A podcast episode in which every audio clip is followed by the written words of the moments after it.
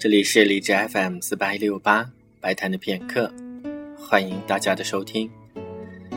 在今天的节目当中，将为大家播放的是一支巴洛克风格的曲子，由阿尔比诺尼所写的柔版。